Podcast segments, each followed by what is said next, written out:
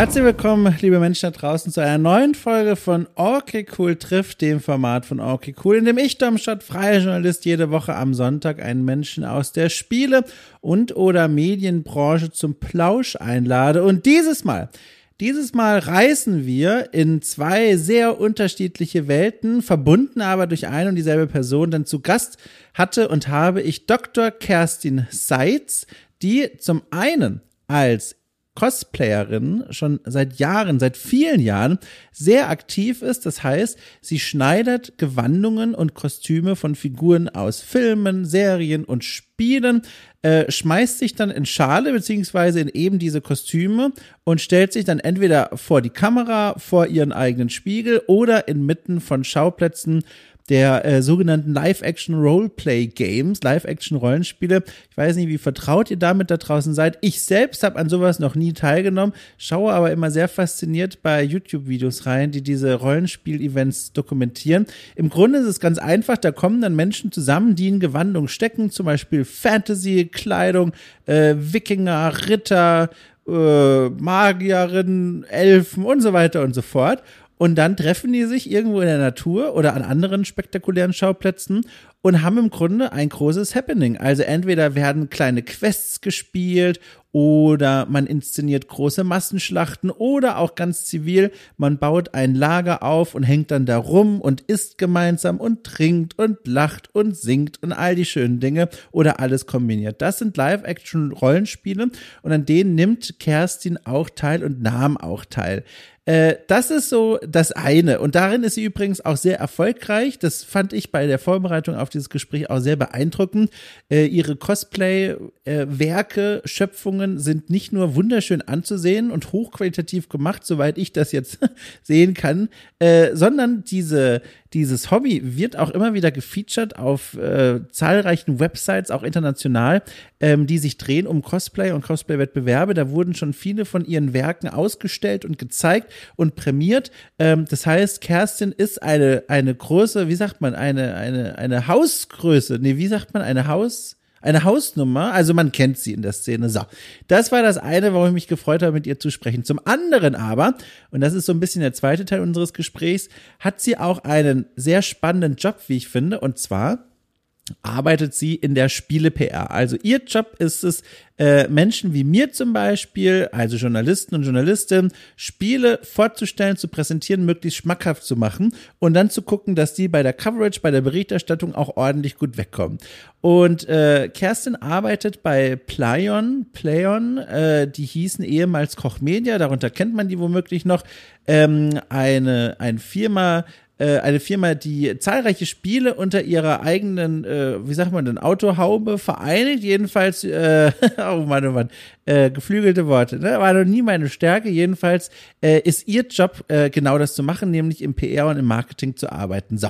Und was super spannend für mich war, ähm, wir sprachen nicht nur über die Gestalt und das Aussehen von zum Beispiel Presseevents und wie sie die Spielebranche, in die sie auch so ein bisschen reingerutscht ist, überhaupt wahrgenommen hat äh, und bis heute wahrnimmt, sondern wir sprechen auch darüber, ähm, welche Fragen sich die moderne Spiele-PR zum Beispiel stellen muss. Ähm, eine dieser Fragen ist zum Beispiel, wer ist unser Publikum? Ich möchte es eigentlich dabei belassen äh, und dann später quasi unseren Gedanken die Bühne überlassen, in denen wir diesen Fragen so ein bisschen nachgehen. Es war für mich auf jeden Fall sehr interessant, äh, mal auch so ein bisschen die Fragen zu stellen, die ich mir selber schon sehr lange stelle als Journalist äh, im Hinblick auf die Arbeitsbereiche von PR und Marketing. Und Kerstin hat da äh, sehr interessant und sehr offen geantwortet und es war für mich ein großer Erkenntnisgewinn, gerade auch nochmal zum Ende unseres Gesprächs hinaus. Oh Gott, jetzt fange ich hier schon an, fast vom Stuhl zu fallen. Äh, Konsonanten werden zu Vokalen. Jedenfalls, das war das Gespräch. Das hat mir sehr viel Spaß gemacht. Es war toll, Kerstin äh, für das Gespräch zu gewinnen, zumal wir vorher äh, eine ganze Zeit an Terminen herumsaßen und überlegt haben, Mensch, wann passt es denn? Aber jetzt hat es gepasst und das ist eine große Sache äh, gewesen für mich. So. Äh, ich würde einfach mal sagen, äh, ich überlasse die Bühne unserem Gespräch, mein Gespräch mit Dr. Kerstin Seitz, die als Cosplayerin unter dem Nickname Kess Cosplay äh, nuanciert. Äh, entsprechende Verlinkung findet ihr in der Folgenbeschreibung. Und dann würde ich einfach mal sagen, los geht's, ab geht's mit dieser neuen Folge von Okay Cool trifft.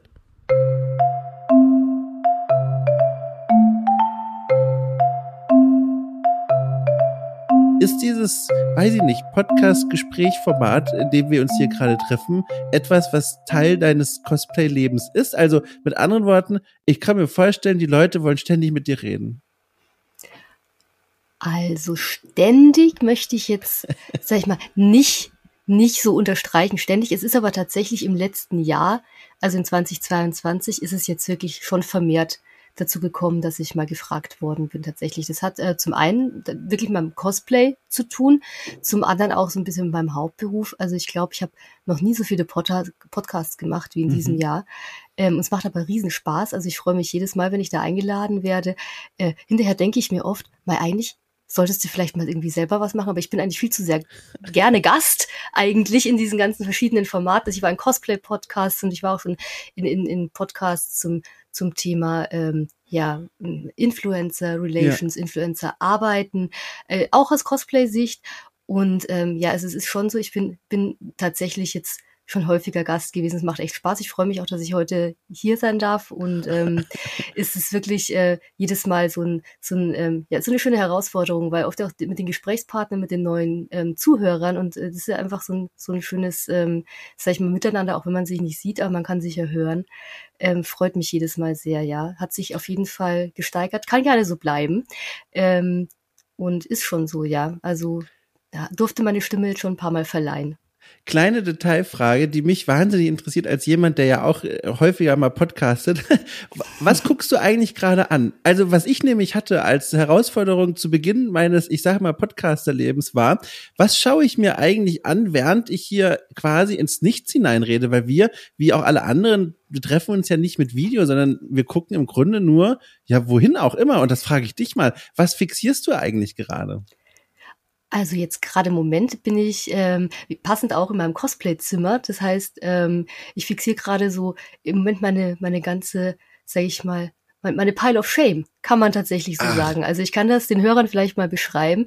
Also wenn ich mal von, von rechts nach links gehe, von meinem Arbeitstisch aus, wo jetzt gerade der Rechner und das, und das Podcast-Setup steht, kann ich mich gerade freuen. Ich habe gerade meine Version von Eddie Munson aus ähm, Stranger Things, die habe ich fertig gemacht. Die hängt gerade auf Bügeln an oh, meiner ich Tür. Ich habe die ersten Bilder gesehen. Du hast ja schon was veröffentlicht, stimmt. Ja. ja, das war der erste Test, genau. Und da habe ich jetzt ewig drauf gewartet, bis alle Sachen da sind. Das ist ja tatsächlich zum, so, ein, so ein Cosplay, wo man tatsächlich jetzt gar nicht so viel selber nähen muss, sondern mhm. da geht es eher darum, alles zu finden und alles zu, zu bestellen. Ich habe die Sachen also wirklich ähm, ja überall aus der Welt sozusagen zusammengesucht, weil das auch ein so ein so ein Hype-Cosplay war, dass die Sachen zum Teil wirklich ausverkauft waren. Wow. Und die Lieferzeiten wirklich sehr, sehr lang gewesen sind. Und ähm, ja, und dann daneben steht eine Schneiderpuppe und da ist drunter schon das Schnittmuster von The Mighty Thor. Äh, und oben drüber hängt aber noch so ähm, mein, mein Cape der Schande von äh, Tris Marigold aus der Witcher-Serie. Das habe ich auch noch nicht fertig gemacht. Das habe ich mir jetzt vorgenommen, dass ich, bevor ich irgendwas anderes äh, nochmal anfange oder, oder fertig mache, dass das auf jeden Fall dann ja ähm, fertig gemacht werden muss. Das ist so zu 80 Prozent schon fertig und äh, das schaut mich gerade so an, das Cape. Das Kleid ist ein Kleidersack. Zum Glück, sonst würde mich das auch judgen, weil das wirklich seit Februar mhm. oder März diesen Jahres nicht so ganz äh, fertiggestellt worden ist. Ja, und dann ähm, neben dem 3D-Drucker häuft sich dann eben schon ähm, die Materialsammlung für The Mighty Thor. Darauf schaue ich gerade im Moment. Und oben auf so einem Regal, ähm, da, oh, ja, das hatte ich verdrängt. Da ist noch ähm, ja ein Mandalorian-Outfit, oh, was ja. fertig gemacht werden möchte. Ich glaube, ganz viele Cosplayer kennen dass das man manchmal so richtig im Hype ist und dann fängt man an, dann kommt irgendwie so entweder ein anderes Cosplay dazwischen oder das Leben. Manchmal auch das Leben oder ganz oft. Und dann, dann orientiert man sich nochmal kurz um, sagt, ah, dann mache ich schnell das noch dazwischen und ähm, ja, so als, als Vollzeit arbeitende Person mhm. ist es mhm. dann manchmal gar nicht so einfach, die Kostüme so in der Geschwindigkeit dann rauszuhauen. Ähm, ja, und darauf schaue ich gerade tatsächlich, also auf eine, sag ich mal, Wand der Freude und der Schande gleichermaßen.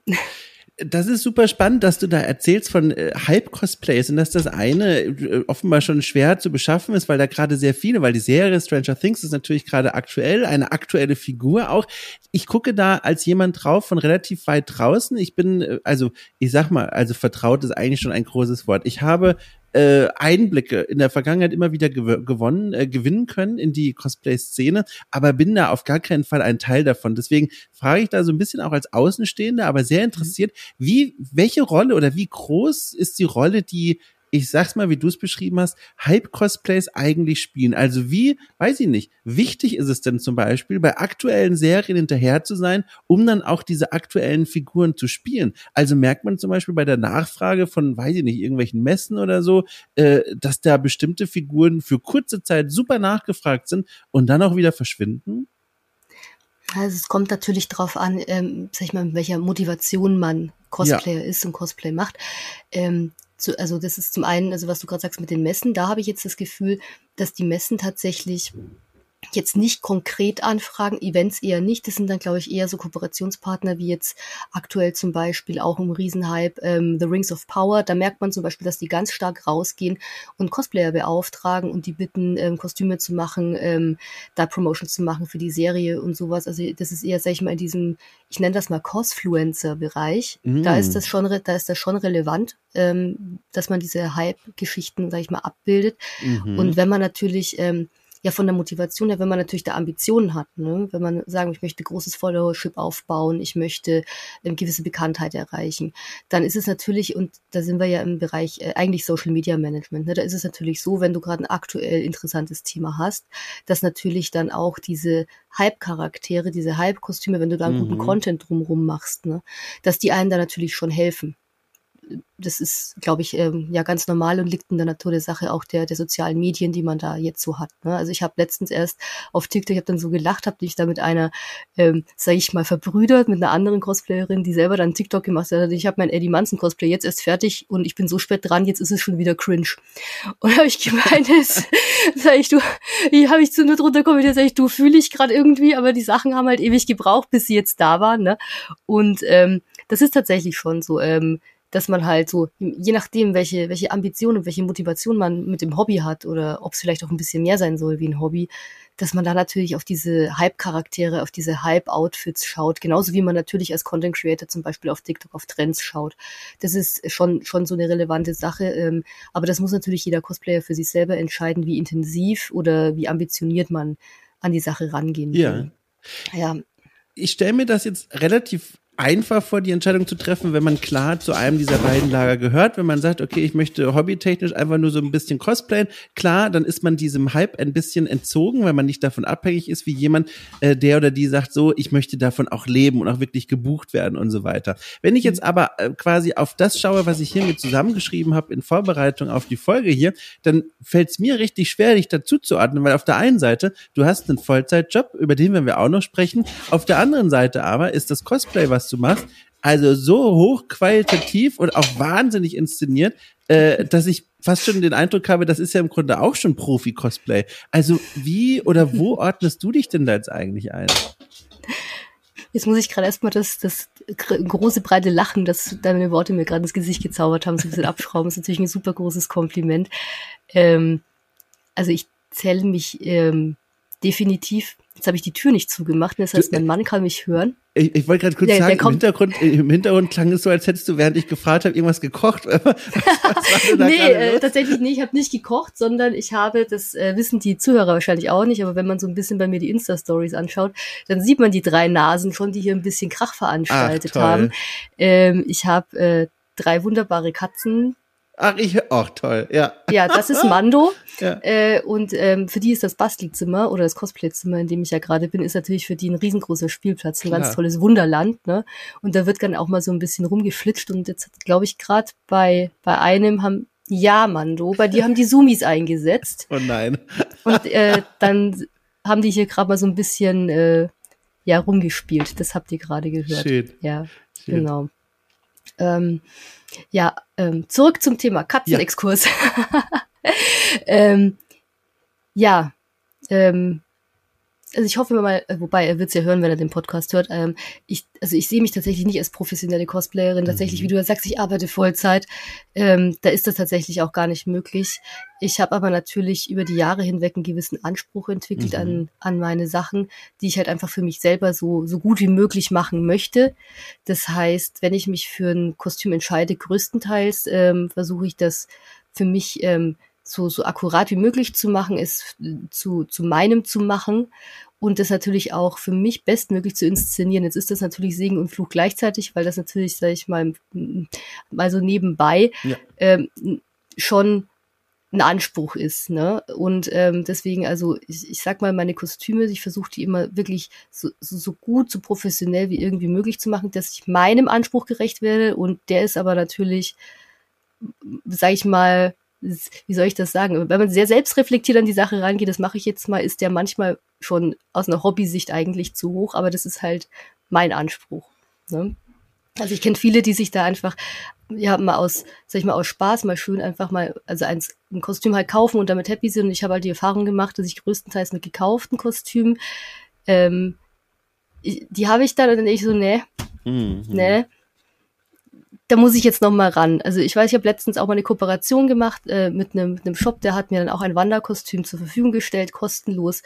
Ähm, und hinterher kam mein Mann und sagt, sag mal, du machst es ja jetzt doch wieder komplett neu, weil ich dann im Endeffekt das, das Kostüm genommen habe. Ich habe es einfach aus, aufgetrennt, ich habe es auseinandergenommen, ich habe einfach nochmal hier Sachen dazugepackt, ich habe irgendwie dann einfach nochmal zwei Wochen Arbeit reingesteckt und dann, dann war es dann so, dass ich es für mich tragbar gefunden mhm, habe, mhm. es okay gefunden habe. Und da stand er dann irgendwann auch hier in diesem Zimmer und sagt mal, ähm, du hast es mit dem gekauften Cosplay nicht so ganz verstanden, du machst es ja jetzt ja doch wieder neu und ja, also das ist so diese, sag ich mal, auch diese, diese Krux, das ist dann auch so, so, wenn man jetzt ganz, sag ich mal, super oldschool sagt, das sind dann schon so zwei, zwei Seelen, die da in meiner Brust schlagen. Es ist zum einen ein Hobby, aber es ist für mich ein sehr ambitioniertes Hobby, äh, eins, was auch sehr, sehr viel Zeit in Anspruch nimmt.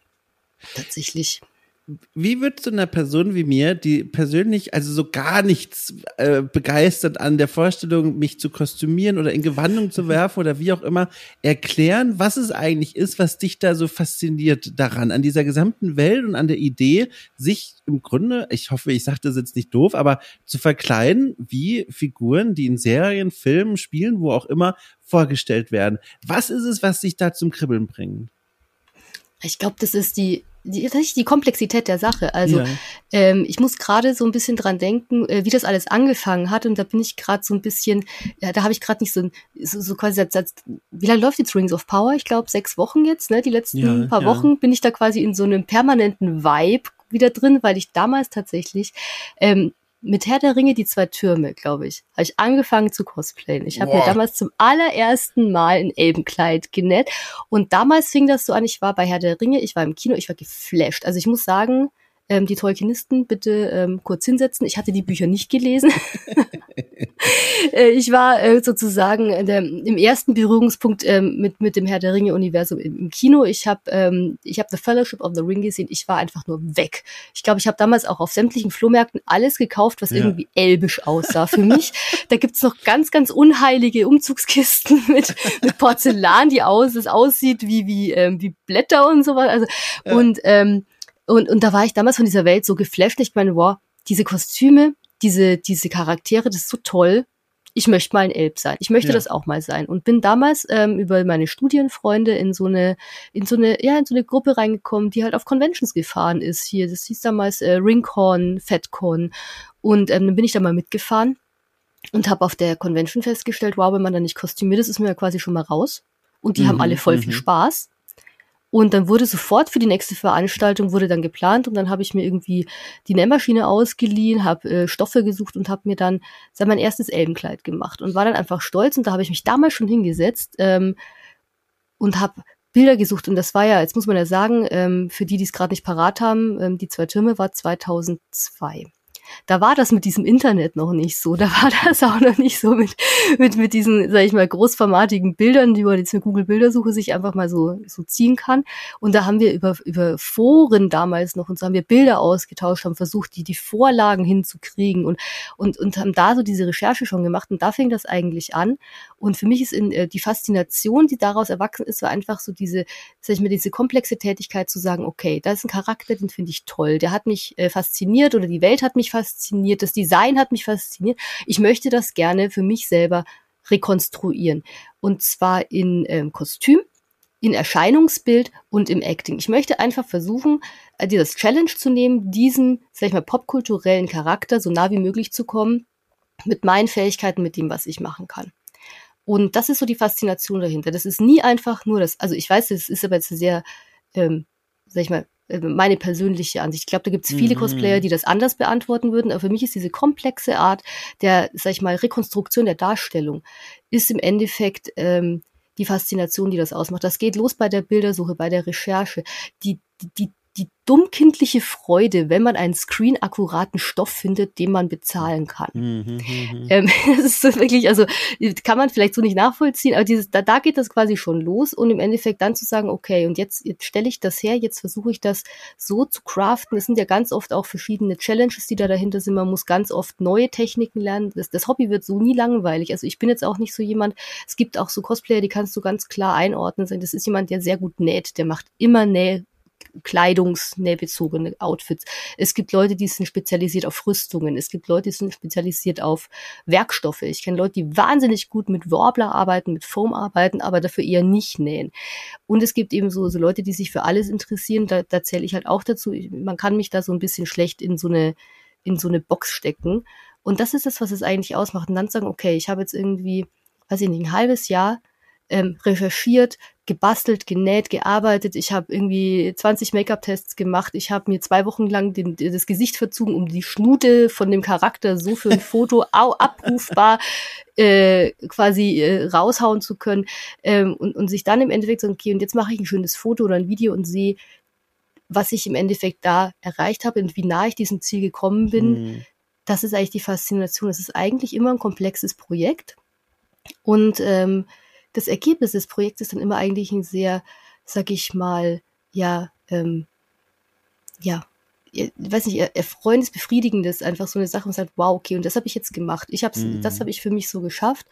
Ähm, und es ist halt auch diese, die Liebe zur Popkultur, zu den Charakteren, die man dadurch halt so ein bisschen ausdrücken kann, ähm, ist natürlich schon so eine, so eine sehr, ähm, sag ich mal, ja, tiefgehende, vielschichtige Art der mhm. Beschäftigung. Ne? Also ist so ungefähr. In einem ja, Satz geht's, ja. glaube ich, nicht. Ne? Ja. Nee, um Gottes Willen, das wollte ich auch nicht, weil sonst wäre das hier eine sehr lange Stunde, wenn das nur eine, ein, ein, ein Satz gewesen wäre. Nee, ich kann das auch sehr gut nachvollziehen. Äh, vor allem auch ne, dieser Aspekt der handwerklichen Herausforderung, dem so möglichst nahe zu kommen, wie es nur geht. Spielt denn für dich auch die Möglichkeit der Rolle mit diesen Cosplays immer ein Stückchen, ich sag mal, Kerstin hinter sich zu lassen und dafür dieses, äh, dieses jetzt offene Stückchen aufzufüllen mit dieser äh, Fantasiepersona? Ist das für dich mhm. auch ein Grund? Grund oder spielt das weniger eine Rolle? Hm, nee. Nee, also ich weiß, das ist so ein, so ein, so ein Sache, die man bei Cosplayern, glaube ich, ganz oft, ich glaube, die jüngeren Cosplayer, glaube ja. ich, ähm, die, die, für die ist das tatsächlich so ein Ding, wo man sagt, so, ich bin jetzt einfach mal eine Stunde lang nicht Kerstin. Genau, ja. Na, also ich bin jetzt einfach mal Wanda.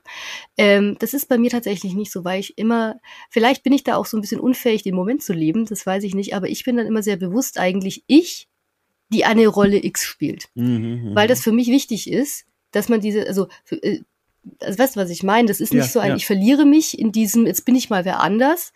Ähm, Wäre vielleicht auch mal interessant, das mit einem Deadpool-Cosplayer zu besprechen, mhm, inwieweit mhm. die das kognitiv trennen oder nicht. Ich weiß, dass die immer sehr stark in Character sind. Ich habe früher ganz, ganz viel Live-Rollenspiel gemacht. Da ist man 24-7 in Time. Ähm, da geht man auch sehr in die Rollen rein. Aber ähm, beim Cosplay bin ich tatsächlich nicht jetzt ähm, methodmäßig weg. Ja, ne? ja. Also man ist, man ist, also ich bin dann nicht Method Actor, sondern ich bin eigentlich eher so ein, ich bin wirklich zu analytisch, ich bin dann eher, ich bin quasi ich, aber ich weiß genau im Kopf, Pose X, Handhaltung Y, Schnute Z, ähm, also weißt du, ich, ich bin immer so der, ich weiß quasi, was ich, was meine Rolle ist, die ich dann spielen will. Ja, ja. Aber ich bin nie als Person sozusagen weg. Das heißt aber nicht, dass man nicht deswegen auch abschalten und Spaß haben kann. Ja. Ich weiß aber auch, dass viele gerade bei den jüngeren Cosplayern sagen, ja, ich bin dann einfach mal für eine Stunde wer anders und ich vergesse dann einfach mal alles. Also das ist auch so ein Ding, ähm, was aber, glaube ich, auch dem Hobby innewohnt, wo man aber auch sagt, wenn die Leute dabei Spaß haben, ne, einfach mal so sagen, okay, jetzt bin ich mal eine Stunde Charakter XY dann ist es auch vollkommen in Ordnung und ich glaube, es ist auch vielleicht für viele eine schöne Hilfe, einfach mal wirklich abzuschalten. Aber ich habe dafür, vielleicht habe ich die Handbremse noch nicht gefunden, die ich da loslassen muss, aber ich bin immer so ein bisschen, ähm, äh, ich weiß nicht, vielleicht auch zu sehr perfektionistisch an mich selber, ne? Ähm, dass ich da sag, also komplett weg bin ich tatsächlich nicht. Ich habe aber auch die Erfahrung gemacht in den letzten Jahren, dass ähm, wenn du so richtig mal so in Character Method auf, auf Events zum Beispiel, auf ja, Leute ja. zugehst, dass das äh, immer in die eine oder in die andere Richtung ja, rausgehen kann. Ich. ne? Also ich habe mal, oh Gott, das ist aber auch schon lange her, da, da haben wir echt mal so ein bisschen Shenanigans gemacht. Jetzt weiß ich gar nicht, ob, ob deine Zuhörer das noch kennen, aber ich habe mal mit einer Freundin, weil ich gesagt, okay, wir wollen jetzt kein ähm, Riesenprojekt machen, wir wollen mal einfach Spaß haben, haben uns ähm, die Nanny vorgenommen. Ich habe die Nanny gemacht und meine Freundin hat Oma ah. Jetta gemacht. Und ähm, glaub mir, da haben wir, äh, als wir da tatsächlich dann in Character waren, ne, und dann mal so den, oh, Mr. Sheffield, ne, und, und sowas auf, auf einer Convention gemacht, dann kam tatsächlich einer zu mir und hat gemeint, ob ich meine Medikamente genommen hätte oder ob er mir irgendwie jemand anrufen soll, ne. Wow, okay. Ähm, das heißt, es ist immer so, so eine Gratwanderung, ne? Also das ist tatsächlich, wenn man ja. so ein bisschen so, so wirklich so in Character dann reingeht und das wirklich so durchziehen würde, kann es manchmal auch echt in die, sag ich mal, in, in der Öffentlichkeit in die falsche Richtung laufen. Ja. Das ist auch sowas, ich achte persönlich immer sehr auf den, auf den Kontext. Also ich bin jetzt auch jemand, der zum Beispiel ungern in vollem Outfit äh, öffentliche Verkehrsmittel fahren würde mhm. oder sowas. Ne? Mhm. Ne? Ähm, weil ich finde, mein Cosplay gehört in einen richtigen Kontext. Es ist ein Fotoshooting, eine Convention es ist ein, das ist ein Content, sag ich mal, Creating Setup, äh, Drehs, Fotos, irgendwas. Ähm, ich würde aber jetzt nicht irgendwie in München über Marienplatz laufen, einfach nur, äh, um dann zu tun, als wäre ich irgendwie, keine Ahnung, die Scarlet Witch. Ne? Ja, ja. Das ist, ähm, ja, da ist für mich der Kontext auch wichtig. Ich habe eben festgestellt, sogar innerhalb von Conventions ist der Kontext dann off offensichtlich wichtig, äh, weil dann auch die Besucher oder auch andere Cosplayer damit gar nicht mehr so richtig umgehen können, dass man wirklich in, in Character so, so sehr drin ist. Ne? Also da muss ich sagen, war es beim Live-Rollenspiel einfacher, weil ja, da ja. war der Kontext ganz klar vorgegeben, du bist an einem Wochenende, an einem Ort und da ist das Setting klar, da ist sozusagen die Spielwelt klar und das sind dann die Leute einfach alle in ihren Charakteren und da ist das vollkommen, sag ich mal, ein, ein, ein Safe Space, um diesen Charakter dann für ein Wochenende mal aus, auszuspielen. Ne? Sagt man ja auch so, spiel's aus, du Sau. Ne? Und ähm, fand ich beim Lab tatsächlich einfacher und schöner, da so richtig mal so abzutauchen und, sag ich mal, den, den, den Real-Life-Menschen abzugeben am Eingang. Ne? Mhm. beim Cosplay fällt mir das nicht so leicht und das, äh, ähm, ja, weiß ich, würde ich auch so, glaube ich, nicht machen. Ich habe schon gesehen in der Vorbereitung hierher, äh, dass du äh, an einem Western Live-Action-Rollenspiel stattgenommen hast, äh, stattge wie heißt das Wort? Teilgenommen hast, mein Gott, es ist Feiertag, man merkt es vielleicht ein bisschen. Teilgenommen hast. Und weißt du, was ich da gedacht habe? Das ist ja der Wahnsinn. Also erstmal wahnsinnig cool. Ich bin mhm. vertraut mit der Lab-Szene so ein bisschen, Ich habe da auch schon viele Gespräche mit Leuten aus der Szene geführt, aber weißt du was? Noch nie mit jemandem, der oder die bei einem Western Lab mitgemacht hat. Und da fragte ich mich sofort, warum ausgerechnet Western? Also es gibt da draußen Live-Action-Rollenspiele zu Fantasy, das Drachenfest zum Beispiel, da treten Blutmagier gegen Orks und Goblins und was weiß ich an. Es gibt ähm, natürlich Herr der Ringe Live-Action-Rollenspiele, es gibt Sci-Fi und Postapokalypse, aber Western, das erscheint jetzt von ganz weit draußen weg und, und äh, unwissend draufgeschaut, auf so eine Weise so so mondän, so, so unspektakulär als Western. Und das macht es ja fast schon wieder mhm. spannend. Also deswegen frage ich mich, warum ausgerechnet Western? Also wir sind damals zu diesem Western-Live-Rollenspiel tatsächlich gekommen, weil eine befreundete Lab-Gruppe, die Fantasy Lab gemacht hat, die hatten die Möglichkeit, eine Westernstadt in einem Freizeitpark als Location zu bekommen. Ah. Und die haben sich gedacht, ja, warum eigentlich nicht? Ja. Komm, wir machen das mal. Und dann war das dann auch sehr ähm, limitiert auf, auf, sag ich, waren unter 100 Teilnehmer, glaube ich. Ja. Und dann sind wir da damals hingefahren. Ich muss sagen, äh, so wenig mondän würde ich das gar nicht beschreiben. Tatsächlich ist es so, dass es äh, im Western-Bereich ähm, sehr viel aufs Spiel ankommt. Ich hatte noch nie so ein gutes Spielerlebnis wie auf Western Lab. Mm. Die Western Laber sind alle exzellente Spieler und sie sind vor allem auch wirklich sehr konsequent, was das In-Time angeht. Also wirklich 24-7 In-Time, wirklich drei Tage komplett durch im Charakter sein. Wow. Und dadurch hat man ein sehr, sehr krass immersives Erlebnis. Natürlich ähm, hat, hat man in, in dem Zusammenhang auch ein, ähm, sag mal, eine Challenge, weil die, möchte ich mal sagen, die gesellschaftlichen Herausforderungen mhm. des, des, sag ich mal, Mittel 19. Jahrhunderts in den USA, die sind jetzt äh, nie, nicht so einfach dar, darstellbar gewesen. Zum Beispiel, äh, ja, alleinstehende Frau im Wilden Westen, schwierig. Ne? Mhm. Berufe, was macht man? Ne? Wie, wie ist man im Endeffekt dort, dort angesiedelt in dieser, ist man Reisende, ist man in der Stadt und die, die Leute haben sich da so wahnsinnig krass reingesteigert. Ich habe noch nie so gute, die, die, so gute Ausstattung gesehen. Der, der, der der General Store, die haben da ihre Ware mitgebracht. Ne? cool. ähm, die, äh, es, es gab, äh, ich glaube, die gibt's auch heute noch. Guckt mal, ähm, die Scarlet Sisters. Die ja. haben äh, eine Saloon Revue inszeniert mit ah. Live-Klavier, Live-Gesang, ähm, Tanz, Zauberauftritten. Ähm, es wurde gepokert und die Leute konnten wirklich pokern. Ne? Ähm, all sowas. Und es ging so weit mit bis zum tatsächlich, ähm, und da kann man jetzt sagen, äh, ja, wie, wie macht man's? Aber es wurde sogar in einem, sag ich mal, für alle erträglichen Kontext, egal wie atheistisch, gläubig oder irgendwann ist, am Sonntag früh gab's Messe weil das in, in der Westernstadt war, Sonntagmorgen. Mhm.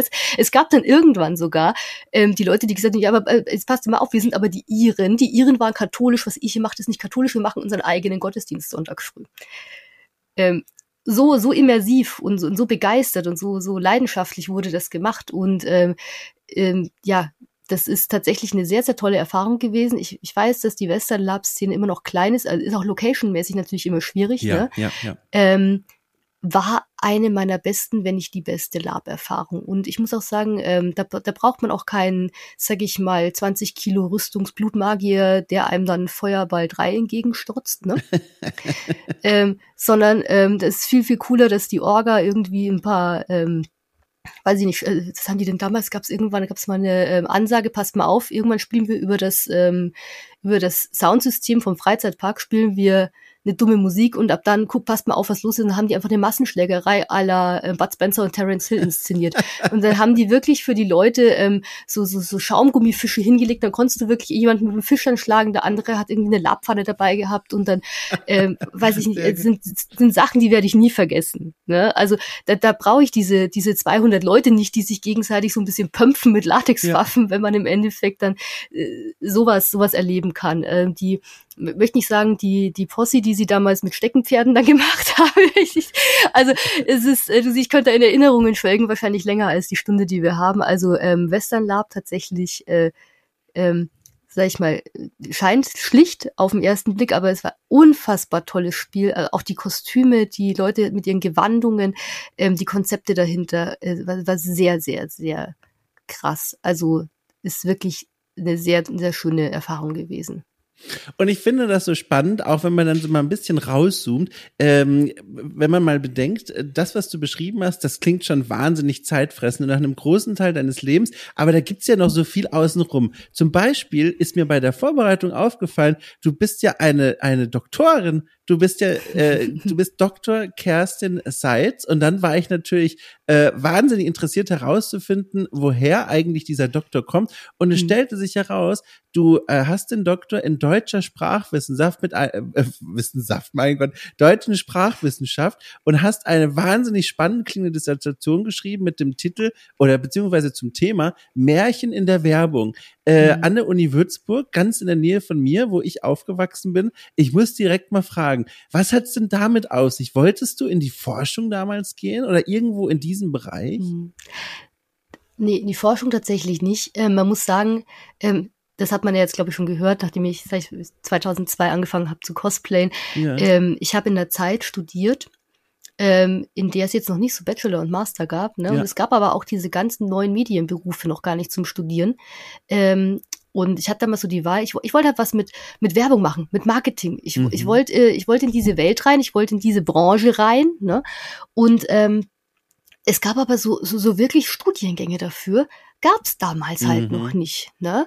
Und ähm, dann bin ich mit meinem damaligen ähm, Lebensgefährten, Freund, wie man das so sagt, ne? Ich hatte relativ mhm. früh damals schon ähm, jemand, mit dem ich sechs, sieben Jahre zusammen war. Und dann haben wir uns entschieden, wir gehen halt nach Würzburg zum Studieren. Und dann habe ich da so gedacht, okay, hm, hm ja, hier gibt's nichts mit Werbung. BWL äh, wollte ich dann auch nicht, ne? Äh, Perlohrringe war nicht so meins. Ähm, oh, und, ähm, je, die ja, Anfang ja, 2000er schreien auf.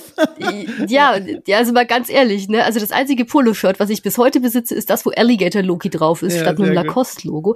Ähm, und ich war so, okay, also BWL ist nicht so mal, was mache ich denn? Ja, und dann dachte ich mir, okay, dann mache ich ja Germanistik und, äh, und schaue, dass ich das quasi auffüttern kann mit, mit, ja, Praktika, mit, mit Knowledge, mit irgendwie, ne, dass ich halt im Endeffekt einen Abschluss habe, aber gleichzeitig eine Expertise für, für Werbung und ich wollte damals auch Werbetexter werden. Ich fand, das war für mich so, also ich komme ja wirklich, also wenn du sagst, du kommst aus der Nähe von Würzburg, ich komme aus der Nähe von Nürnberg, fünf mhm. Häuser im Wald und da hört die Straße auf. Für mich ja. war quasi die, die, die, die Vision, Werbetexter zu sein, war so ein, oh ja, das ist so dieses, die ultimative Karriere, ne, so ein bisschen die Telenovela im Kopf. Ne? So war das für mich. Ja. Und äh, da wollte ich hin, dachte mir, okay, da machst du halt Germanistik und gibst Vollgas, nebenbei mit Praktika und keine Ahnung was. Und dann, und dann machst du eben das. Und dann ähm, habe ich so diesen Magister damals noch gemacht. Ich glaube, das gibt's heute gar nicht mehr so richtig. Ne? Nee, nee, als nee, Bachelor und Master. Und ähm, als ich dann damit fertig war, ähm, hatte ich dann aber irgendwie so die, die Paranoia, die wurde mir dann aber auch von meiner Familie so ein bisschen eingepflanzt, von meinem Umfeld, ähm, dass man ja mit dem Magister in Germanistik eigentlich so keine berufliche Qualifikation hat und man bräuchte quasi die bestmögliche Qualifikation, damit man nicht Taxifahrer wird in Ach, München. Ne? Zeit, ja. Und ähm, ja, und dann, ich konnte mit meinem dann Doktorvater mit dem Professor konnte ich sehr gut. Ich habe auch meine Magisterarbeit schon zum Thema Märchen in der Werbung geschrieben. Mhm. Und ähm, dann, dann hat mich da wirklich so ein bisschen mein, mein Umfeld auch influenced, zu sagen, ja, muss, muss da nicht noch eine Qualifikation obendrauf, damit du sicher immer eine Arbeit hast. Mhm. Spoiler-Alarm, ich hatte immer einen Job. Ich hatte nie Probleme, einen Job zu finden, solange mein Doktor nicht fertig war. Seit mein Doktor da ist, äh, ist das ein bisschen herausfordernder geworden. Ach du liebe Zeit, muss wirklich? ich sagen. Ja. ja. ist wirklich so, ist tatsächlich so. Ähm, weil ist man ja teuer, ne? Ja. Und ja, und, und dann, dann bin ich da so reingerutscht und habe mich da halt echt so ein bisschen, sag ich mal, Kopfscheu machen lassen, ne? So wie ist man Mitte 20, ne? Ist ja, halt so, so, da ist man ja auch noch viel so ein bisschen, sag ich mal, hört man viel aufs Umfeld auch noch, auf die Eltern vielleicht. Und ähm, ja, dann bin ich damals zu meinem Professor gegangen, sag ich hier, Herr Wolf, wie schaut's denn aus? Könnte ich da vielleicht noch einen, einen Titel dranhängen. Mhm. Und der hat mich mit, mit Handkuss genommen. Er fand das Thema spannend. Ich fand das Thema ja auch spannend. Ja, Mai, und so wie es dann war, also gerade eben, ne, Spoiler-Alarm, ich bin direkt, nach meinem Abschluss habe ich einen Job angeboten bekommen. Ich hatte nie Probleme, einen Job zu finden. Und dann habe ich diese Dissertation wirklich gleich ich glaube, acht Jahre, acht verdammte Jahre, habe ich sie mit mir rumgeschleppt, habe oh sie wie ein, wie, wie so ein kleiner, so, ja. so, so, so, so ein kleiner Biergartendackel, Wadenbeißer, habe ich irgendwie versucht, ähm, da durchzuhalten und habe dann ja ähm, parallel zum, ähm, zum Vollzeitjob mhm. habe ich dann ähm, ja die Dissertation noch abgeschlossen, weil ich bin ja auch nicht so jemand, der das dann hinschmeißt ne? und habe dann im Endeffekt das ähm, dann noch durchgezogen. Ne? Also im Endeffekt, ähm, ja, war, war die Forschung, also da muss man auch sagen, hatte ich eigentlich nie so das, das die Ambition hin. Natürlich ist, ich sehe das jetzt gerade ähm, äh, auch so in meinem Umfeld, gerade mit Game Studies ähm, und solchen Geschichten. Es gibt so viel wahnsinnig interessante Sachen, in denen man wirklich forschen könnte, aber mhm. das war so nie meine Ambition, weil ich hatte ja in meinem Kopf die, die Telenovela der, ähm, sag ich mal, Marketing, Werbung, ähm, Kerstin. Ne? Mhm, das war ja so mhm. mein Ding, was ich immer machen wollte. Und deswegen habe ich dann auch während meiner Doktorarbeit und auch im Studium eigentlich nie wirklich viel veröffentlicht. Man hätte ja, um die Forschung wirklich gehen zu können, musste ja mehr als eine Doktorarbeit schreiben. Da muss man ja verschiedene Aufsätze schreiben, Magazinveröffentlichungen machen, Vorträge halten, lehren. Und das habe ich in der Zeit gar nicht gemacht, weil für mich immer klar war, ich möchte eigentlich in die Marketingbranche, in die Werbebranche und möchte da eigentlich tätig sein. Und im Genauen sogar, äh, oh, Entschuldigung, habe ich dich jetzt unterbrochen? Das wollte ich nicht. Nein, nein, nein, gar nicht. Äh, und im Alles Genauen gut. sogar bist du in einen ganz besonderen Bereich der, der Werbe- und Marketingbranche reingerutscht, nämlich in die Arbeit mit Spielen. Ähm, ich habe hier gesehen äh, ähm, bei der Recherche, dass du ähm, zum Beispiel 2013 bei Pro7 Sat1 Games als Communications hm. Manager gearbeitet hast und auch dein heutiger Job, der ist ja auch einer, der in der Spielebranche verankert ist. Hattest du das auf dem Schirm oder hat sich das irgendwie so ergeben? Das hat sich, das ist jetzt vielleicht für viele so ein bisschen so ein was? Es hat sich tatsächlich ergeben, weil ich glaube, viele Leute, Ach. die sagen jetzt, gerade jetzt, ne, in der aktuellen Zeit, ja. wo ja Games sehr populär sind, ähm, wo, also egal ob Games Journalismus, ähm, Games, sag ich mal, Development, Entwickler, also die ganze Games-Branche ist ja mhm. sehr populär. Ähm, für mich hat sich das damals tatsächlich ergeben und zwar, ich habe ja gesagt, ich habe die Doktorarbeit dann fertig gemacht und ich habe damals ähm, irgendwann gemerkt, ja, so Doktor, also Doktorarbeit ist äh, gut, ist aber parallel so ein bisschen schwierig, ne? Und habe dann irgendwann gesagt, okay, hm, damit ich ein bisschen schneller vorankomme, vielleicht wäre es schlau, ähm, zumindest so einen Teilzeitjob nebenbei zu haben mhm. und, äh, und dann quasi so ein bisschen das zu balancen. Ne? Das war so, also es war echt ein Struggle. Ich möchte es hier nicht rumjammern, aber diese Doktorarbeit irgendwie mit dem echten Leben, dem 40-Stunden-Job, äh, es war, es war ein Struggle, weil es ist, ist jetzt nicht so, als würde einem die geschenkt werden. Ne? Wenn man das, das ich habe eine, ich habe ja. eine empirische Forschung gemacht, ähm, die musste analysiert werden, ausgewertet werden. Ähm, und das, äh, da habe ich irgendwann gesagt, hm, aha, das muss man so ein bisschen balancen und habe gesehen, dass in der Nähe von Würzburg, und da sind die Jungs ja heute noch und ich bin ihnen immer noch in Liebe verbunden, ähm, sind die Jungs von Handy Games. Und jetzt sage ich ja. die Jungs, ne? Weil damals, als ich da war, waren es wirklich 30, 40 Leute, glaube ich. Ja. Und jetzt haben die ja gefühlt zwei, drei Gebäude, sind bei THQ Nordic mit dabei äh, und, und, und machen eigentlich jedes Jahr geileren Scheiß einfach. Ähm, und habe gesehen, dass die äh, Spieletester suchen und äh, also Games war schon immer so ein Ding, privat, äh, hobbymäßig habe ich so ähm, gemacht. Also ich möchte jetzt nicht sagen, dass mein Abi besser hätte sein können, wenn Diablo 2 nicht rausgekommen wäre. Sehr gut, da wollte ich nämlich auch noch fragen. Sehr gut, ja. und ähm, ja, und habe gesehen, dass die im Endeffekt äh, ja Spieletester suchen und sowas mhm. und dass das im Endeffekt vor der Haustür war in Würzburg, äh, quasi nah zur Uni. Ich hätte es quasi sehr gut implementiert und habe ich beworben, eigentlich als Spieletester. Und ähm, dann haben die aber so ein bisschen meinen mein Lebenslauf gesehen, haben gesehen, was ich studiere und haben damals schon gesagt, ja, möchtest du nicht bei uns Marketing und Comms machen? Und ich so, ja, ja, kann ich machen. Ist voll super. Und ähm, ja, und, und so hat sich das eigentlich ergeben, dass ich zum ersten Mal in die Games-Branche gekommen bin. Eigentlich nur so dieses, ja, rein zufällige, ähm, ich muss quasi mein, mein, mein Work-Life, Doctor-Life ja. balancen und da war dann in Giebelstadt Handy Games und ähm, so, so ist das dann gekommen, tatsächlich, dass ich da der Branche sozusagen ähm, ja gewogen und ähm, auch bis heute treu geblieben bin. Die Branche damals war ja dann doch durchaus nochmal eine andere als die heutige. Mhm. Kannst du dich noch erinnern, wie es so für dich damals war, so in das Herz der Branche so richtig reinzukommen und da die ersten Leute kennenzulernen und zu arbeiten? Welche Erfahrungen hast du denn da so gemacht? Also ähm, ich möchte jetzt mal tatsächlich sagen, weil ich glaube, die Leute, die ich damals kennengelernt habe, sind zu großen Teil auch heute noch da. Ja. Ähm, die, die Erfahrung war einfach so dieses, ähm, ja, ich weiß auch nicht, das ist, was die, was die Branche heute noch ausmacht. Wir, wir sind so, so, so professionelle Nerds. Ne? Mhm. Ne? Und das war so ein bisschen mit ganz vielen Leuten, ganz vielen Journalisten und Redakteuren auch, da hat man immer sofort so ein, man hat sofort so einen Bezug gehabt. Ne? Ich meine, ich weiß, heute ist es so ein bisschen anders, die, ähm, sag ich mal, ähm, da hat sich die, die Branche im Bereich der Berichterstattung vielleicht auch so ein bisschen beschleunigt. Mhm. Man sagt, man muss heute so ein bisschen mehr darauf achten, wie der Content performt, wie klickt denn was, wie, wie funktioniert denn was. Das war damals noch nicht so das Thema. Ne? Mhm. Damals ging es eher mehr um die, wirklich um die Inhalte, wo man sagt, hier, ähm, du kannst das Thema gut platzieren, da musstest du noch nicht so gucken, wie es im Endeffekt ähm, bei der Community vielleicht so ja, klickt oder performt. Also das, das sind so Sachen, die ich jetzt die letzten Jahre im Endeffekt mehr mitbekomme. Das war damals noch nicht so. Da war das so ein bisschen ursprünglicher. Ähm, ich weiß nicht, ich kann mich noch an meine ersten Pressetouren erinnern. Es war einfach so ein, also hat wirklich einfach Riesenspaß gemacht. Du hast, du hast die Spiele präsentiert, du hast mit den Leuten im Endeffekt gefachsimpelt und ähm, ja, das war natürlich so ein, so ein schönes, ähm, ja, verbindendes Element im Endeffekt zu dem, was man eigentlich schon immer selber privat gefeiert hat und dann dieses, sag ich mal, dieses Hobby auch so ein bisschen zum Beruf machen zu können. Ja, ja das ja. War, war eine sehr, sehr schöne Erfahrung einfach.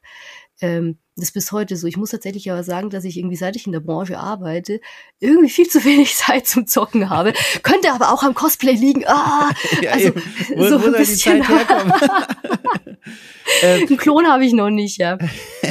Du hast schon gesagt, ich finde das so wahnsinnig spannend, weil du hast ja dann quasi in diesem in dieser Branche auch gearbeitet zu einer Zeit, wo wo einige Leute sagen, Mensch, da waren die Presseevents zum Beispiel noch die äh, richtige Großereignisse, wo viel Geld ausgegeben wurde von den Organisatoren, äh, um um also absurden Luxus zu präsentieren. Ich, da muss ich dich jetzt einfach mal fragen, hast du auch so eine Pressetour miterlebt? Ist dir da eine vielleicht von damals in Erinnerung geblieben, von der du erzählen kannst? Hm. Äh, also tatsächlich habe ich jetzt auf so großen Titeln damals nicht gearbeitet, ja, ja. wo man dann so richtig, äh, sage ich mal, wirklich viel, ähm, viel Budget rausgehauen hat. Ich weiß aber, dass ich sogar noch in der Zeit davor, wo ich, bevor ich in die Games-Branche mhm. gekommen bin, habe ich schon in, im Entertainment-Bereich gearbeitet, parallel zu meiner das hört sich jetzt so Workaholic-mäßig an, die Leute macht das nicht nach.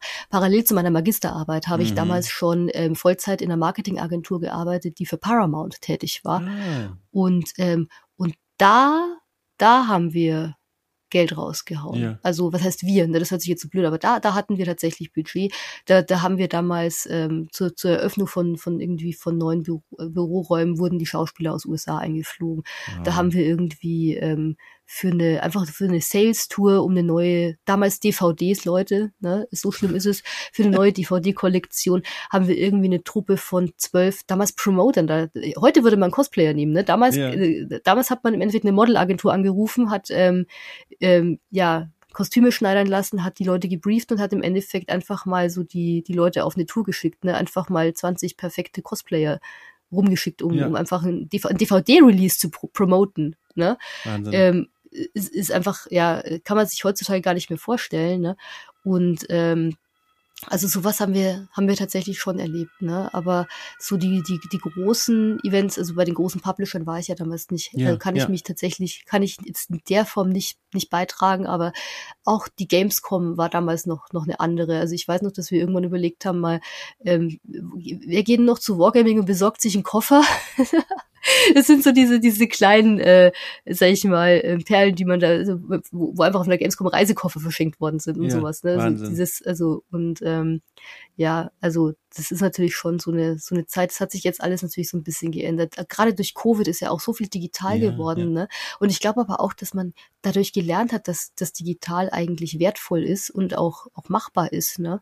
Ist natürlich für diese großen Events dahingehend dann ein bisschen, ja, das, das sag ich mal, das, das Nachteilige. Ne, die haben dann jetzt das Nachsehen, wenn man sagt, okay, ähm, braucht man es wirklich noch? Also ich weiß auch, dass viele Redaktionen jetzt gerade auch mit Covid zum Beispiel, wenn wir die Leute einladen dürfen, mhm. also ich denke, das ist auch in Ordnung, wenn ich das sage. Wir hatten ja die Möglichkeit zum Beispiel für ähm, jetzt von meiner Tätigkeit bei PlayOn für unsere Kollegen von Deep Silver die Leute nach London einzuladen mhm. für Saints Row.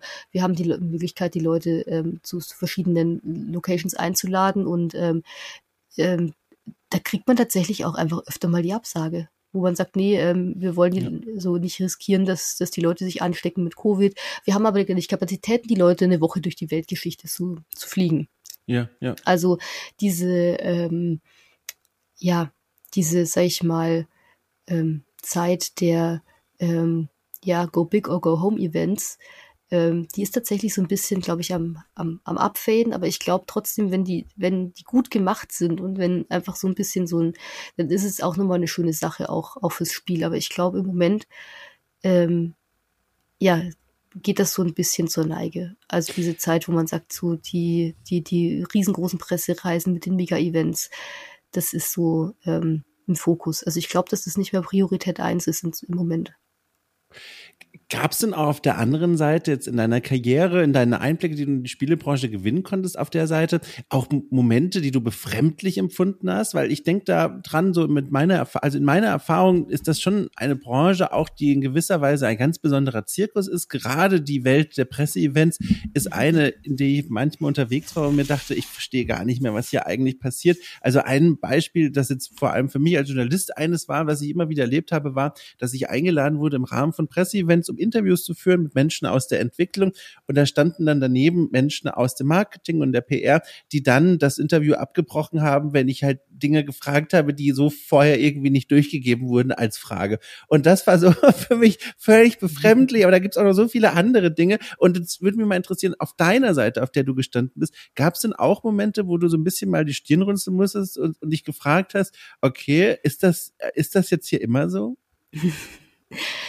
Also ich glaube, das ist sozusagen so, also so, so Stirnrunzelmomente, glaube ich, die haben wir alle. Ich glaube, ja. die, die ich hatte, über die darf ich jetzt öffentlich nicht sprechen. Verstehe. Ähm, natürlich, also das ist aber jetzt auch so, dass man sagt, im, im, im, im täglichen Zusammenarbeiten und auch in der Komplexität global mm. ein Spiel ähm, auf den Weg zu bringen. Ne, auf der, also sozusagen ein, ein, ein Game zu entwickeln, ein Game auf den Markt zu bringen und das auf der ganzen Welt bestmöglich zu vermarkten. Ich glaube, da, da arbeiten so viele Gewerke zusammen, da arbeiten aber auch so viele, ähm, ja, sag ich mal, Teams, aber auch ähm, Interessen miteinander zusammen mhm. mhm. im im Unternehmen, in die, beim, beim, beim Developer, beim Publisher. Und dann hat man eben die Gegenseite, also die, das heißt die positiv gesehen, die Gegenseite, die andere Seite der Medaille, die Leute, die die Informationen aufnehmen, die die Spieler informieren wollen, die die Community informieren wollen, wie die Journalisten oder die Content Creator. Und ich glaube, da gibt's einfach dadurch, dass das so viele verschiedene, ich sag jetzt mal, spinnennetzartige Berührungspunkte sind. Ich glaube, dass es da immer so so Hiccups gibt und man sich dann schon mal sagt, so okay, äh, wow, was was war das denn jetzt? Äh, und ähm, man kann mit jedem Projekt kann man lernen und kann was besser machen. Ähm, so eine Situation, wie du jetzt beschrieben hast und sagt, ja. okay, ähm, die, die Frage war nicht abgesprochen. Das kann ich dir aus meinem Berufsalltag tatsächlich, äh, kann ich dir das auch widerspiegeln. Das ist ganz oft so, dass man sagt, okay, wir wollen, dass die Leute sich vorbereiten können. Mhm. Wir wollen aber auch, dass, dass die Antworten im Endeffekt darauf gut vorbereitet sind, Klar, dass sie fundiert ja, ja. sind und dass die im Endeffekt auch sauber sind und im Endeffekt un zu unserer, ähm, jetzt sag ich mal, Strategie, ja. Botschaften und so weiter passen. Das ist natürlich so die Sache, wo da trifft sich dann Marketing und, ähm, und sag ich mal, Journalismus, ne, wo man mhm. sagt, okay, wir haben eine, natürlich eine, eine Strategie, wir möchten eine gewisse Botschaft daraus bringen und ähm, wenn natürlich jetzt so eine Frage dann nicht vorbereitet werden kann, mhm. oftmals ist es ja so, gerade bei, bei großen Devs, da hast du jetzt nicht jemanden sitzen, der, wir hatten es vorhin mit dem Thema Spokesperson, ne? dann hast du da jemanden, der ist vielleicht jetzt nicht die, die Spokesperson Nummer eins, der frei sprechen darf, sondern mhm. die Statements müssen vielleicht freigegeben werden. Da hat man mhm. vielleicht eine ganz andere, sage ich jetzt mal, ähm, das ist jetzt aber so hypothetisch, ne? Das ist jetzt nicht unbedingt bei mir im, im täglichen ja, Alltag so. Ja. Ich kenne es aber aus meinem, meiner beruflichen Erfahrung, dass es ganz oft so ist, dass je größer und je komplexer die Unternehmen sind, desto mehr muss man vielleicht auch mal noch eine Rücksprache halten, muss man was freigeben lassen, muss man sich eine Genehmigung holen. Ähm, und da kann man dann im Endeffekt leider so on the fly Fragen manchmal gar nicht beantworten. Das ist natürlich dann schade, weil man natürlich gerade als Journalist sagt, okay, jetzt, jetzt fällt mir gerade im Kontext, weißt du, vielleicht zum Beispiel jetzt auch in unserem Gespräch. Du mhm. hast dich mhm. vorbereitet, du hast Fragen, aber in unserem Miteinander, wie wir jetzt sprechen, fällt dir vielleicht was ein, ähm, was vorher noch gar nicht planbar war, weil sich das sozusagen ergeben hat, sozusagen die, diese Verbindung hat sich, äh, mhm. äh, vielleicht gedankliche hat sich hergestellt und dann kann man das so spontan gar nicht sein. Also ich kenne das, ich habe ja auch in, ähm, in verschiedenen anderen Branchen gearbeitet, ich habe schon mal im öffentlichen Dienst gearbeitet für, ähm, für eine ja, kann man das sagen? Ich habe für den Bauernverband gearbeitet, ich gebe es ja, einfach ja, mal zu. Und ja. gerade in dem Kontext kann ich dir sagen, äh, wenn da quasi eine Frage kommt, die, die quasi schwierig war, ich also war sofort auch, nee, nächste, weiter. Äh, weil, weil man sich einfach abstimmen muss, weil man da sich Freigaben holen muss, weil da diese, sag ich mal, ne, so hierarchische Sachen, gerade auch im politischen Bereich, ist das halt leider so. Und das ist tatsächlich so diese, diese, ja, hm, wie soll ich denn sagen? Es ist so dieses, dieses, dieses Spannungsfeld, was man hat zwischen, zwischen PR und, und Journalismus. Ne? Ja. Wir sind, wir, wir sind eigentlich, sind wir auf der gleichen Medaille, aber wir sind, trotzdem können wir uns nie wirklich in die Augen schauen, weil wir halt immer so ein bisschen die, die verschiedenen Perspektiven da im Endeffekt mhm. abdecken müssen. Ne? Und deswegen, also kann ich nachvollziehen, ich kann auch die Befremdlichkeit nachvollziehen, die man da empfindet, wenn man da im Endeffekt sowas dann nicht fragen darf. Aber ähm, es überrascht mich jetzt tatsächlich aus meinem meiner Berufserfahrung der letzten Jahre nicht, dass sowas sind, leider mal vorkommt. Ja. Sind das denn eigentlich aus Szenen, mit denen du dich heute noch auseinandersetzen musst? Weil heute, ich lese es einfach mal vor, damit ich das nicht falsch sage, bist du bei Playon, ältere Leute werden es kennen als Kochmedia, ähm, Communications und Influ Communications und Influencer Relations Manager. So, Communications ja. and Influencer Relations Manager. Ich fürchte, mhm du müsstest das mal ganz kurz aufdröseln. Also, was genau meint das? Ähm, ja, das ist tatsächlich ähm, sehr. Ich, ich hatte tatsächlich letztens auch so dieses, äh, dass ich mal versucht habe, das zu kürzen, dieses nee, dem ganze Titel muss da rein, sage ich, okay, da müssen wir was zusammenschieben. Ja. Äh, ist tatsächlich so, dass ich noch so, so eine Art Doppelrolle im Endeffekt äh, mhm. vertrete. Ähm, Communications Manager ist eigentlich der klassische, ja, kann man auch sagen, PR-Manager. Das heißt, ja. wir machen die, ähm, die Pressearbeit ähm, für Videospiele, das heißt für, also PlayOn hat ja äh, verschiedene eigene Labels, wir machen das aber auch für externe Partner, äh, machen wir, ähm, oder mache ich in dem Fall auch ähm, beim meinem Team ähm, ja, die Pressearbeit für die verschiedensten Spiele, die wir im Endeffekt auf den Markt bringen. Das heißt, wir machen, wir schicken Pressemitteilungen, wir kümmern so die Bemusterung, Interviews, Previews, Reviews, ähm, alles das, was im Endeffekt die Journalisten brauchen, um cool über ein Spiel berichten zu können. Darum kümmern wir uns. Und ähm, auf der anderen Seite, und da, jetzt, jetzt haben wir eigentlich, jetzt sind wir von dem, von dem Medaillenthema eigentlich schon wieder weg, jetzt brauchen wir eigentlich ein, äh, sag ich mal, eine Pyramide oder ein Dreieck. Ja. Äh, es hat sich ja über die letzten Jahre jetzt, ähm, sag ich mal, ein, ein neuer ähm, oder ja ein, ein, ein neuer Bereich oder eine neue Säule im Endeffekt im Bereich Berichterstattung aufgetan. Es ist ja eben Content Creation oder eben Influencer Bereich, mhm. Influencer-Thematik. Und da kümmere ich mich eben auch drum, dass wir, sag ich mal, gezielt für die Spiele passende Partner finden im Bereich der Influencer und Content Creator, wo ich dann ähm, Kooperationen vereinbare, wo wir gucken, wem können wir die Spiele schicken, wer hat vielleicht Bock, das zu machen, mit wem können wir vielleicht auch irgendwie eine größere äh, Content-Kooperation machen. Ähm, das gehört auch zu meinem beruflichen Feld. Vielleicht mal so im Vergleich, wie unterscheidet sich denn jetzt die Zusammenarbeit oder die Arbeit mit zum einen früher vor allem Journalisten, Journalistinnen und heute mit Influencern? Hm, das ist tatsächlich ähm, wirklich eine, eine, also da, da gibt es auch wieder so zwei Sparten, sag ich mal. Ja. Es gibt natürlich so die, ähm, sag ich mal, die in Anführungszeichen kleineren Influencer. Da ist es eigentlich, sag ich mal, relativ ähnlich. Denen bietet man vielleicht einen Spieler an, sagt hier, ja. guck mal, ich habe einen Key für dich, hast du Bock, das zu spielen? Ähm, und die freuen sich dann darüber und nehmen das ins Programm auf, äh, streamen oder machen YouTube-Videos oder sowas. Ähm, so im organischen Bereich, ne, aber im, ähm, sag ich jetzt mal, größer angelegten Bereich und natürlich zielt man als Unternehmen ja auch darauf ab, sag ich mal, große Reichweiten zu erzielen, das Spiel bestmöglich zu vermarkten. Mhm. Da ist es tatsächlich jetzt aus meiner Sicht tatsächlich so, dass es da eher ins, ja, wirklich im Bereich, ähm, eher in so, so einen Bereich ähm, Marketing ein bisschen mit reingeht weil man eben sagt, okay, wir haben gewisse Budgets, da können wir dann auch Honorationen vergeben. Wir können dann sagen, mhm. guck mal, ähm, ähm, hast du Lust, wir haben, äh, würden dir eine Kooperation anbieten. Da macht man im Endeffekt eine Contentplanung, welche ähm, Deliverables, welche Postings, welche Streams oder welche, welche VODs, YouTube-Videos möchten wir haben, mit welchem Ziel.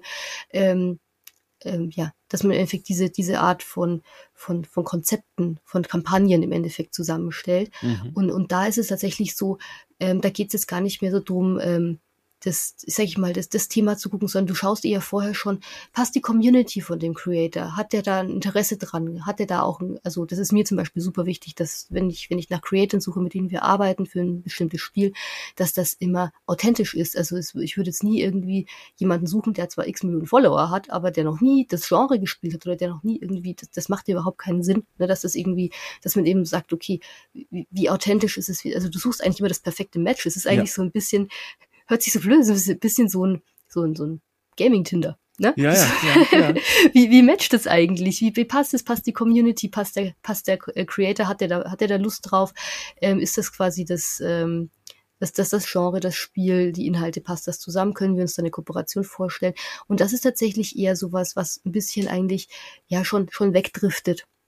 Also es ist so, auch so, so ein bisschen so ein Mischding, weil natürlich hast du die, ähm, die organischen, ähm, sag ich mal, Content-Spektren wo du sagst, okay, die Leute haben einfach Bock, also ähm, und, und wollen das zocken und man, man, man supportet die mit, mit Inhalten, mit, mit Games und sowas. Aber natürlich hast du auch die groß angelegten Kampagnen, die wirklich ähm, sehr, ähm, ja, sehr strukturiert und auch so wirklich mit einem Marketingaspekt, auch in enger Zusammenarbeit mit der Marketingabteilung dann gebucht und, und, und, und, und ja, zusammengestellt mhm. werden was ich mich da so frage, also wenn ich mich, ich beschäftige mich da auch schon längere Zeit damit, weil ich das auch wahnsinnig spannend finde, wie wichtig und wichtiger Influencer, Influencerinnen für die Vermarktung von Spielen werden. Auf der anderen Seite, wie der klassische Journalismus immer noch so ein bisschen, weiß ich nicht, im Kreis läuft und so ein bisschen fast schon überholt erscheint hier und da ähm, da frage ich mich dann, wenn ich auf das so schaue, von deiner Perspektive aus, warum sollte man eigentlich noch als Publisher mit der Presse zusammenarbeiten? Also zusammenarbeiten im Sinne von, warum schicke ich denen überhaupt noch Review-Muster? Warum lade ich die überhaupt noch zu Messe-Events ein, wenn ich doch am Ende quasi noch ein bisschen die Unsicherheit habe? Vielleicht finden die das ja auch doof. Vielleicht schreiben die am Ende nach Events, die sie für uns besucht haben, oder nicht für uns, aber die sie von uns eingeladen besucht haben, dann schreiben die am Ende einen Test, keine Ahnung, der irgendwie nur eine 70 rausspringen lässt, während wir eigentlich dasselbe Budget Budget auch hätten reinpumpen können in nochmal drei, ich sage einfach mal Twitch-Streamer meinetwegen, die auf vielleicht sogar noch ein größeres Publikum kommen und die durch die Kooperation auch garantiert tendenziell, sage ich mal, positiv über das Spiel berichten werden, beziehungsweise das Spiel einfach vorspielen werden. Und da frage ich mich, warum arbeitet man dann eigentlich noch mit Journalisten und Journalistinnen zusammen? Oh, wow. Das, da stellst du mir gerade die Gretchenfrage unserer Branche. Ja? Also super schwierig, super ja. schwierig zu beantworten, weil tatsächlich, wenn du jetzt der, der knallharte Performance-Marketing-Manager ja, genau. wirst, und so hast du dich gerade auch angehört, genau, richtig, da, da, ja. dann könnte man das so verargumentieren, aber ich finde halt, dass auch mit den, ähm, sag ich mal, Veränderungen im, ja. ich, ich sag jetzt mal, im, im Medien- oder im Content-Karussell, mit dem wir uns zwingen, ähm, die klassische Spielepresse auf gar keinen Fall irrelevant geworden ist. Mhm. Äh, ich glaube einfach, die, ähm, die Zielgruppen haben sich erweitert. Weil wenn du dir jetzt mal so die klassischen, also äh, ich denke, darf ich das so sagen? So ähm, jetzt ähm, wahrscheinlich kriege ich morgen eine E-Mail vom Heiko, wenn ich sage, hier die GameStar, ne? Mhm, mhm, die, die Zielgruppe der GameStar-Leser, ja, die sich auch, in, also die, die da seit Jahren auch treu sind und und die da immer quasi super interessiert sind, so so ein, also ist jetzt für mich so ein Beacon, ne? so ein mhm. ähm, und ich hoffe, alle anderen sind mir jetzt gerade nicht böse, dass ich jetzt einfach eins rausgenommen habe. Ja, ich spreche ja, jetzt als Privatperson. Aber äh, wenn du, wenn du jetzt das Beispiel nimmst und, und, dann, und dann schaust du dir aber an, wer vielleicht, ähm, keine Ahnung, einen, einen Stream von, von der GNU anschaut. Mhm. Ne? Und dann guckst du dir die beiden an. Das deckt sich ja nicht. Die Ja, ersetzen ja. sich ja nicht, Ja. sondern das ist im Endeffekt ist das einfach eine Erweiterung. Ich glaube einfach durch diese, durch die, durch die, durch den Rise der Content Creator Mhm. ne, hat sich im Endeffekt die Zielgruppe einfach erweitert. Und ähm, deswegen ähm, ist es tatsächlich so, dass, dass das dieser gute Mediamix. Und früher war halt der Mediamix irgendwie so, dass du sagst, okay, wir haben, wir haben klassische, wir haben GI-Presse, wir haben SI-Presse und wir haben also quasi alles, was im Marketing gebucht worden ist, Media und sowas, ja. Und jetzt hat sich das einfach erweitert. Verstehe. Diese, dieser, also das ist so, dass, also jetzt bin ich aber jetzt nicht jemand, ne, also da kannst du vielleicht mal noch jemanden fragen, der vielleicht noch ein bisschen länger oder noch ein bisschen, sag ich Ja. mal, höher, höher aufgehängt ja. in der, im Management ist. Aber das ist jetzt aus, aus meiner kleinen persönlichen Perspektive ist es so, dass dieser Mediamix sich einfach erweitert hat und aber dadurch eben auch eine große Zielgruppe einfach dazugekommen ist, mit der man als Publisher auch arbeiten kann. Das heißt aber nicht, dass die, die Games-Presse äh, quasi was verloren hat, wo sich an anderer Stelle einfach was erweitert hat. Das ist jetzt, aber wie gesagt, ähm, Challenge Me. Ähm, Ja, klar, ja, Hier, ja. hier, also, ist jetzt so, kennst du dieses Meme, wo diese Leute auf dem, äh, im, im, im Park äh, an einem Tisch stehen, wo vorne dran so ein Schild ist? Ne? Ja, genau, ja, Also das ja, ist, also, also das wäre jetzt sozusagen mein, mein Tisch im Park mit dem Schild. Ähm, das ist im Endeffekt, dass, dass, dass quasi dieser Rise, der Content Creator, der, der, der Spielepresse da jetzt nichts weggenommen hat. Dass Mm, die natürlich verstehe. trotzdem eine gewisse Herausforderung spüren. Ich habe ja gerade vorhin schon gesagt, wie, wie klicken die Themen, wie Ja, funktionieren die Themen, ähm, wo man die, letzten 10, 15 Jahre vielleicht nicht gefragt hat, ähm, wie, wie, wie performt so ein Thema bei dir, wie können wir das äh, oder sowas, ne? Mhm. Also solche Fragen hast du vielleicht früher nicht so gestellt wie jetzt. Das heißt, also, es gibt schon andere Herausforderungen, aber ich glaube nicht, dass ähm, das eine dem anderen was wegnimmt. Und ich glaube eher, dass es sinnvoll ist, beide Sachen möglichst schön zu versorgen mit Infos, mit, mit vielleicht auch verschiedenen Ansätzen, mit verschiedenen Mhm. Strategien und dadurch aber so das beste 360-Grad-Konzept für, für so ein Spiel zu machen. Verstehe. Das, also das ist das, was ich dazu so sagen würde. Ne? Alter, hochspannend. Also wirklich, Ja. es fühlt sich für mich wirklich an, jetzt als Journalist, als wäre man an einem Scheidepunkt oder als wäre dieser Scheidepunkt schon betreten worden in eine Richtung und man von außen merkt man noch gar nicht so richtig, in welche Richtung der Weg eigentlich führt. Also ich finde es hochspannend. Und um es vielleicht nochmal jetzt zum Ende unseres Gesprächs nochmal ein bisschen konkreter Mhm. zu machen, soweit du natürlich davon erzählen kannst. Ähm, wie gesagt, Playon, da sitzt du jetzt momentan am Schreibtisch, beziehungsweise wenn dann wieder die Arbeitswoche losgeht, kannst du verraten, was aktuell so das Ding ist, das du betreust? Also was beschäftigt dich gerade so? Oder ist das, ist das, sind wir jetzt schon in den Untiefen, wo die Anwaltsmannschaften schon darauf warten, dass ich die Aufnahme beende? Nein, das glaube ich nicht tatsächlich. Ja. Also wir haben ein, ein sehr gutes Legal-Team, ähm, die, die helfen uns gerade auch sehr viel ähm, bei allen Fragen, die wir da haben und Ja. sowas. Aber ich glaube, in dem Fall wetzen sie noch nicht mit den ähm, mit, mit den mit den Stiften. Ähm, ich glaube, ich kann im Endeffekt ähm, das natürlich sagen, was man auch öffentlich sehen Ja. kann, nämlich wenn ich eine Pressemeldung verschicke oder wenn du auf unseren Presseserver gehst, dann siehst du, für was ich zuständig Mhm. bin und ähm, worauf ich mich ähm, ja ab morgen dann freuen kann. Ähm, ich, ich hoffe, das ist jetzt, müssen wir da jetzt einen Hashtag Werbung kurz reinmachen, weiß ich nicht. Das hängt jetzt davon ab, was du gleich sagst. äh, nee, also ich kann so ein paar Titel, glaube ich, ähm, wo auch vollkommen klar ist, weil ich dazu auch äh, schon mehrfach Pressemitteilungen Ja. verschickt habe, wo äh, einfach die Öffentlichkeit weiß, dass ich daran arbeite, wenn man da zwei, drei ähm, Google-Klicks sozusagen Ja. richtig setzt, ähm, ist, ich darf mich ab morgen, ist glaube ich morgen sogar äh, Lounge Day, natürlich, ja, morgen Lounge, sowas wie bei uns Let's Sing. Aber, Ah, ne? Also sowas ja. darf ich auch betreuen, ne? Und es ist natürlich auch so ein bisschen ab von diesem Core-Gaming-Thema, Ja, aber ja. es ist so lustig und ich, ich freue mich auch so sehr, bin sehr gespannt, wie die, wie die Community, die Presse, aber auch ähm, ja, wie, wie, jetzt sag ich mal, wie die Kunden das annehmen, weil im Endeffekt ein Aber-Karaoke-Spiel, ähm, also ich, ich hoffe mal, dass wir, wenn ich wieder ähm, im Büro bin, dass wir da vielleicht mal eine Runde äh, Dancing Queen singen können zusammen. Ähm, und ich darf mich dann auch um äh, A Plague Tale Requiem zum Beispiel Ach, kümmern. cool, Und, äh, ja. ja, genau. Und ähm, das geht jetzt auch, ist auch gar nicht mehr in zwei Wochen oder so, geht's glaube ich, los äh, Ja. mit knapp zwei Wochen. Sind's, ja, oder ziemlich genau, sogar zwei Wochen bis zum Launch noch. Und das sind so gerade so ein paar paar Themen, mit denen ich mich beschäftigen darf. Ähm, und natürlich noch viel, viel mehr. Aber wie du schon sagst, also man kann mal gucken, so ein bisschen, weil bei uns auf dem Presseserver gut steht immer nebendran dabei, wer sich gerade zumindest PR-seitig drum kümmert. Und ähm, ja, und bei Influencer-Themen ist es tatsächlich so, dass es ähm, meistens bei mir alles irgendwo mal landet, weil ich Mhm. die Einzige bin bei uns im GSA-Team, die ähm, wirklich, ähm, sag ich mal, dediziert auf dem Thema arbeitet. Aber ich habe ganz viel Hilfe von meinen Kollegen. Wir sind da ein tolles Team, das sehr, sehr schön zusammenarbeitet. Ähm, aber das sind so die zwei, zwei Highlight-Themen, mit denen ich mich jetzt gerade im Oktober dann auf jeden Fall beschäftigen darf. Ist das, ich bleibe jetzt einfach mal noch ganz kurz bei Plague Tale, weil das das Spiel ist, an dem bin ich noch ein bisschen näher dran als an dem Aber-Spiel, wobei ich mir da die Arbeit auch sehr, also sehr spannend vorstellen kann und vor allem auch etwas heiterer, weil die Zielgruppe da eine ganz andere ist, mhm. als bei einem Plague Tale, würde ich jetzt einfach mal vermuten. Äh, so zwei Wochen kurz vor Startschuss quasi sozusagen. Wie fühlt sich das so an? Also hast du das Gefühl, jetzt könnte man noch irgendwas, weiß ich nicht, rumreißen oder ist es dafür nicht schon längst zu spät, weil die öffentliche Meinung schon steht? Wie fühlt sich das so auf einer Zielgeraden an, finde ich? Hm. Also bei, bei Plague Tale, glaube ich, ähm, da, da, da müssen wir also gar nicht ums Thema rumreisen sprechen. Ich durfte ja auf der Gamescom hatten wir, hatten die Kollegen von Focuses ja schon ja. dabei.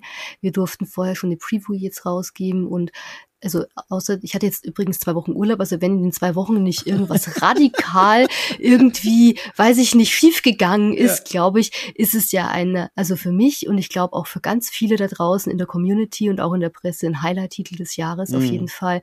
Und ich glaube, da, da reißt man in dem Fall, glaube ich, äh, oder muss man ja gar nichts mehr rumreißen. Also im mhm. Gegenteil, da geht es quasi nur noch darum, wie, ähm, wie viel können wir uns auf dieses Spiel freuen. Ja.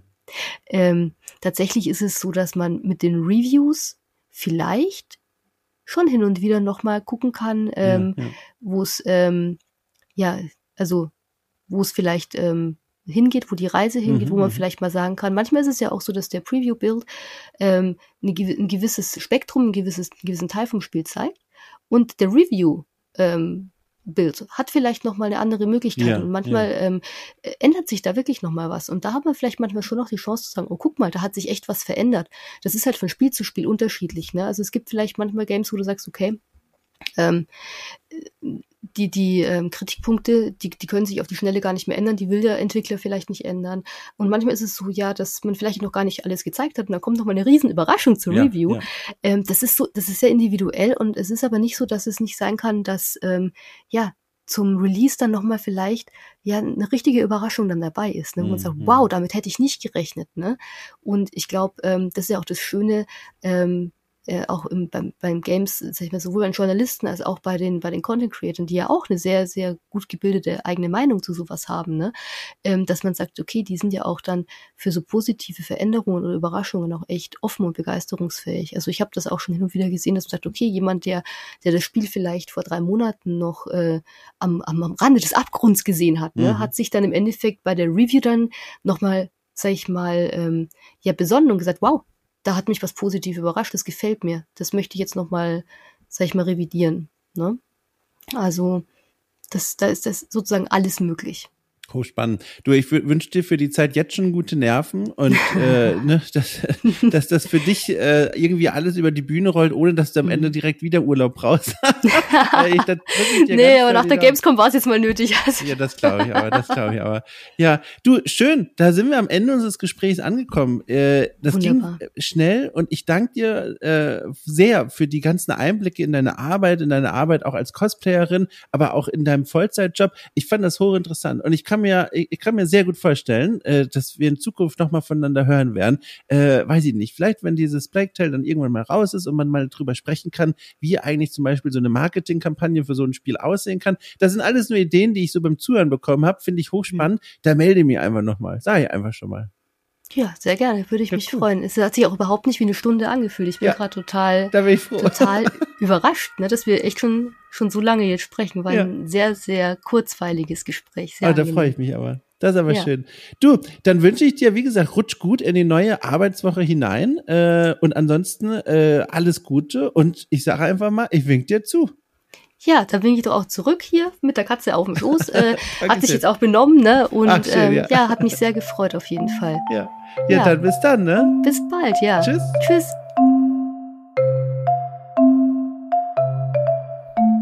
So, das war mein Gespräch mit Dr. Kerstin Seitz alias Kess Cosplay äh, das mir wirklich sehr gut gefallen hat. Ich hoffe euch auch. Wenn dem so ist, ein ganz kleiner Hinweis an dieser Stelle sei mir erlaubt. Ihr könnt diesen Podcast bewerten bei Apple iTunes und bei Spotify und so weiter und so fort. Das hilft mir wahnsinnig, nicht nur gute Laune zu haben und zu bekommen, sondern auch anderen Menschen diesen Podcast zu entdecken. Und ansonsten gibt es noch die Möglichkeit, Okay Cool auch mit Geld zu bewerfen. Für knapp fünf Euro im Monat bekommt ihr ein rundum viel gut Spielkulturprogramm jeden Freitag und mittlerweile auch an einigen anderen Tagen, wenn denn alles klappt, äh, bekommt bekommt ihr verschiedene äh, Formate um die Ohren gepfeffert, die sich drehen um Interviews, um Reportagen, um Nachholformate von großen und kleinen Klassikern da draußen. Da gibt's eine ganze Menge und in Zukunft sogar, kommt sogar noch mehr dazu.